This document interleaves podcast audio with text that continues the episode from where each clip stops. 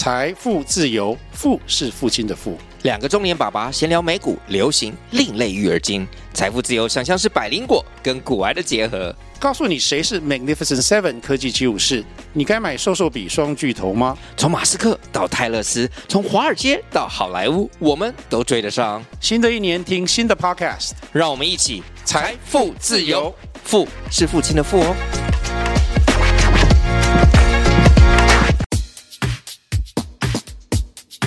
买房子是人生的重要功课，让田大权陪你好好练练功。欢迎收听田大权的甜言蜜语练功房。二零二三年的房地产市场之所以精彩呢，就在于说它除了是政府健全房市措施政策最密集的一年之外呢，它也是政策利多给的最甜的一年。所谓的鞭子与胡萝卜啊，这边打了，那那边也给了糖了。今天就来来聊聊，到底这颗糖呢给的有多甜啊？对于房地产市场又带来什么样的变化和影响？这可不是什么半糖少冰哦，这可是全糖了哈。先从今年这三季的不动产买卖移转栋数的变化来看啊，因为大家是用听的哈，所以听着噼里啪啦的一大堆数字啊，常常会听不出什么所以然呢，所以我就用简单一点的数字来说明。根据这个六都不动产买卖移转栋数的比例来看，好了哈，二零二三年第一季呢，也就是今年的一到三月份，在六都的不动产买卖移转栋数上呢，相较去年同季，哪一季？第一季，第一季哪三个月？就是一二三三个月哈。台北市年增率减少了二十七点五趴，新北市减少了二十四点五趴，桃园市减少了二十七点六。台中是减少了二十一点九，台南是减少了十九趴，高雄是减少了二十二点三。是的，你没听错，六都全部减少，而且是非常夸张的减少。台北市和桃园市减少了二十七趴多，接近三成。哎，这是很恐怖、很恐怖的数字哦。你说是过年吗？呃，不是吧？每年过年不都是在？这几这几个礼拜嘛，差不多都是一到二月份，不是一月底就二月中。你说，嗯，差不多就差两个礼拜吧，哈。那三个月下来算下来，其实差不了多少了，哈。那第一季为什么会减少这么多？其实最主要还是因为打房政策的原因啊，主要就是那个平均地权条例修正案在二月份上旬就总统发布实施了，呃，之前讲过的二月八号。我还记得啊，在去年年底大家吃尾牙的时候，呃，这个一不一晃就是二零二二年了哈，所以现在又快开始吃尾牙了。好，二零二二年大家年底吃尾牙的时候，虽然景气也不怎么样，但是因为九合一大选在十一月底就选完了，大家那时候也松了一口气。我记得那时候气氛还可以，还可以哈。但是这过了一个年之后呢？这个等到有些吃春酒的场合啊，这个大家这一晃这一个多月没见面，再碰面，这个脸就有点绿了啊，这个酒也喝不太下去了，呃，知道因为接因为大家都知道接下来有颗这个大炸弹就要爆了啊，这个心情马上就 down 下来，这什么呢？就是平均地权条例修正案哈。所以果不其然呢，第一季的这个房市成交呢，可谓是一塌糊涂了哈，市况完全是冷到一个不行，很多代销公司箭在弦上的一些推案计划呢，也随之暂停了哈，因为真的不知道市场会变成怎么样啊。这里透露一个小小的秘密，本来今年呢，有个电视台是希望找小弟去开一个房地产节目的。结果呢，也是因为这个原因呢，啊，这个市场的一塌糊涂啊，就暂时暂缓，啊，就暂缓，然后就一直暂缓到现在哈，这节目也没开哈。那回想那个时候呢，平均地权条例修正的修正案的施行细则还没有出来，到底要怎么罚、怎么执行、怎么认定啊，这些都还不知道什么是什么，所以大家都摸不着脑袋，也踩不到地。自然呢，整个市场的交易的情况就一塌糊涂啊。好，刚刚讲了，那个六都都是负二十几趴，负台北市负二十七趴，桃园市负二十七趴多啊。嗯，等到第二季呢，那部分的施行细则在五月份呢就陆续出炉，稍微看出了一点味道啊。不过市况还是很冷。我记得那个时候有些圈子里的朋友在聊啊，就是看屋的人数尽管稍微增加，甚或者说哎增加了一些，但是那个下定和成交的那个比例呢，却少得可怜。这个来十个有没有一个啊？啊，尽管还是很用力在做行销打广告，但是好像感觉上也不是太有用。很多预售案之前呢，这个请了一批 VIP 客户啊，这会儿也都谢谢再联络。这因为政府的政策的走向有点方向，所以就有一点点回升啊，一点点回升，但是还不是太明朗啊。因为毕竟还是个天上下刀子的一个形态了啊，呃，所以怎么样呢？所以从数字来看啊。这个六都在第二季的不动产买卖移转栋数呢，相较去年第二季，我们都是比去年同期了啊。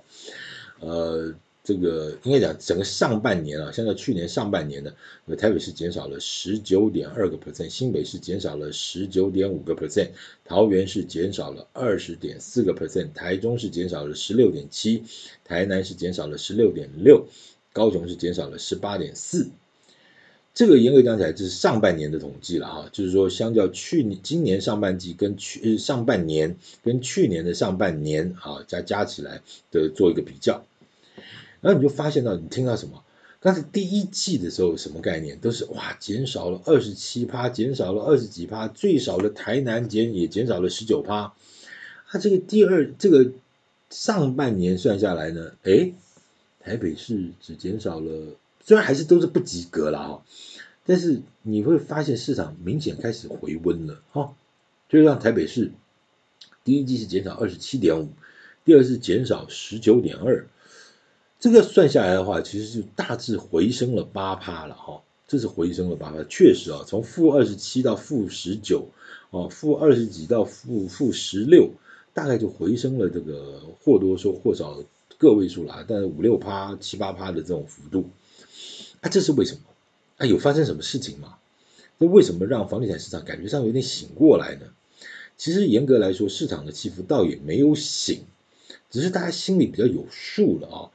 反正平均地权条例这个七月一号上路呢，这增加的交易交交成交量里头，其中有一些确实是投资客趁着上路之前呢，就赶快落跑到货，而那个交易量呢，确实让这几个月稍微增加了一些了哈，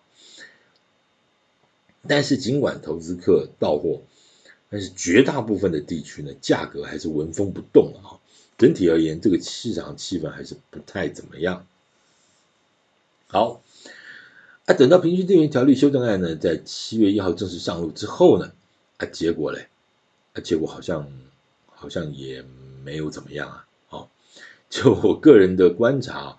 六七月份的市场开始出现了一些温度，呃，因为像像因为我个人哈，像演讲和工作的一些关系呢，我在六七月这两个月间呢，其实分别去了云林、彰化、台中、台南、高雄，而且还有好几次啊，好几次。那台南和高雄个别去了两次到两次以上哈，台中也是两次以上。哎，这些地方，我我实际上去哦，我我也我除了去那边演讲和工作，我我还是会去市调啊，就是去去几个大型的预售案场啊，我去实际去试调，然后那几个重要的区块呢，我也去访店，像一些防重的店头啊，我也去访店。那虽然每个地方都不尽相同啊，但是大概你可以看得出来啊，这些地方不管是预售案场或者防重店头里的业务人员呢。这个脸上的线条就多了一点笑容啊，感觉上是比之前好一些，嗯，而且比较没有乌云呐哈，呃。倒不见得说人家认不认识我田某人，其实我我之前跟他说过，我去去预售市场案案场去试调，去房东店头访店，大概都超过一半以上的人不认识我，那我觉得这是很好的事情哦，不会因为我知道我是谁，所以就怎么样怎么样，最好你就把我当成一个老百姓，那我来实际上去观察一下市场的温度啊，观察一下这个从化区那个区块最近的发展的状况等等等等啊。这是很好的，我自认为我还算是一个用功的呃房地产从业人员。我在我在实际上的功夫上面，我是有去做的啊，这也不是什么笨不笨的，就是你要维持你对房地产市场的一个实际的第一线的那个温度的掌握，你再来评论房地产是不是稍微能够接地气一点，稍微你讲的东西才比较让人听得下去。你在电脑上随便 Google 几个数字，你就可以噼里啪啦评论房地产，似乎似乎稍微距离市场略远一点了哈。好，那个不多。讲来，再来，我们就走到第三季了哈。说第三季呢，这整体市场的气氛就真的出现了很大的变化啊。这因为政府在新青年安心成家购屋专案呃贷款方案之这个所谓的新青安方案上面呢，哎，它在八月一号上路。那一方面是因为央行这个第二户限贷令与囤房税二点零呢，大致也都明朗化了，所以市场呢在第三季这会儿好像真的就是醒过来了哈。从数字来看呢，今年第三季啊，就是八九十啊，这三个月啊，三个月，再加上十一月，再加上十一月，那这个整个的买卖不动产买卖移转栋数呢，相较去年的八九十十一的四个月啊，呃，整个相比呢，年增率减少的状况呢，变成是台北市减少八点一。新北市减少一点八，桃园市减少八点零，台中市减少八点三，台南市增加五点七，高雄市减少四点八。对，是的，你没有错，你没有听错，台南市是增加五点七 percent 的。哎，房地产市场经历这么大的狂风暴雨啊！居然台南的房地产市场的不动产买卖移转栋数，居然较去年同期还增加哦，这实在是给他有点厉害哦，非常厉害，好吗？哦，呃，而其他的五都呢，你看看，其实像新北市，从第一季它是较去年减少二十四点五，到第二季呢是减少十九点五，到第三季加上十一月减少了一点八，哎。表示整个市场的买气从负二十四点五到负一点八，表示增加了二十二趴多哎，哦，这真的很厉害啊，这个买气真的是起来了，醒过来了。虽然你当然讲说它还是负了哈，它还是负了，虽然你的房地产市场也算不上是真的是能够什么活蹦乱跳啊，倒也不至于，但是算是醒过来了哈。或者说他应该算是可以下床了，可以走两步了啊，这还真的是不容易啊啊！所以之前呢，很多专家呢就看衰房市啊，今认为今年的房地产市场的买卖移转栋数呢可能会萎缩到只有什么二十七、二十八万栋啊。事实上不用等到年底啊，这会儿就已经马上验证说这个就破功了哈。这个之前的评估、预测、预言、分析，大概全部都错了啊。那现在的状况反而是大家开始预测，今年会不会突破三十万，甚至会不会超越去年的三十一万八千一百零一栋啊？那如果最后这个数字出来是真的突破了三十万栋，甚至是接近去年的数字呢？这大概就是表示呢，房地产市场是在一个非常健康的市场环境下真正的复苏了。为什么要讲健康？因为之前讲的这些房市健全这个方案呢，全部都上路了，呃，除了这个囤房税二点零还在立法院之外，其他都已经立刻公布，立刻就实施了。央行的第二户现贷七成，对不对？上线了。那内政部的平均电源条例啊，之前的房地合一二点零条例什么等等这些，全部都上路了。所以短线投资客大概基本上是没有办法再短线操作了。这市场是相对健康的。如果在这样的健康的氛围下，市场还真正从谷底慢慢的翻身，那不就是一个真正的铁板吗？市场是真的在正成长的呢？好，还有一个重点啊，就根据财政部的统计资料显示呢，从今年一月到十一月，全台湾的房地合一税居然还是成长，哇，这就更厉害。什么叫做房地合一税？就是卖房子，如果赚了钱，政府呢就要将收入所得的部分呢，依照年限收取不同的税。根据房地合一二点零的规定呢，如果是在两年之内卖房子啊，譬如说你买的房子是一千万，你卖了一千一百万，是不是账面上赚了一百万，对不对？那政府就要抽走四十五趴的税，哦，这是非常重的税哈。你听到很多什么税都是几趴几趴个位数的，对不对啊？什么？哎，这四十五趴不是四点五趴，这是四十五趴，是非常重的税啊！这么重的税哦，那税收还在成长哦，这又是什么意思？就表示呢，很多人卖房子都赚了钱，那这就不是开玩笑了。之前说过，联征中心的资料显示啊，全台湾九百二十五万多间的住宅呢，只有不到一百二十八万间的房子还在缴贷款。表示超过八十六 percent 的人呢的房子全部都交完贷款了。那交完贷房贷的人，你愿意降价出售吗？嗯，还在交房贷的人，你希望房价下跌吗？我相信这两种人应该都不至于说，哎呀，我为了居住正义，所以我愿意房价下跌。哎，所以居住正义这件事情，每次讲什么房价下跌，我请问你怎么跌？如果八十几趴的人房贷都交完了，剩下十几趴的人都还在交房贷，我刚刚讲了，谁愿意便宜卖，谁愿意房价下跌？这个有时候是理想性和实际的落差了哈，很抱歉，真的，嗯。我不是说不支持居住正义，但是但是如果你要刻意去把这件事情讲的，哎呀，这叫不正义，我觉得似乎也过于严重，因为事实上就不是如此。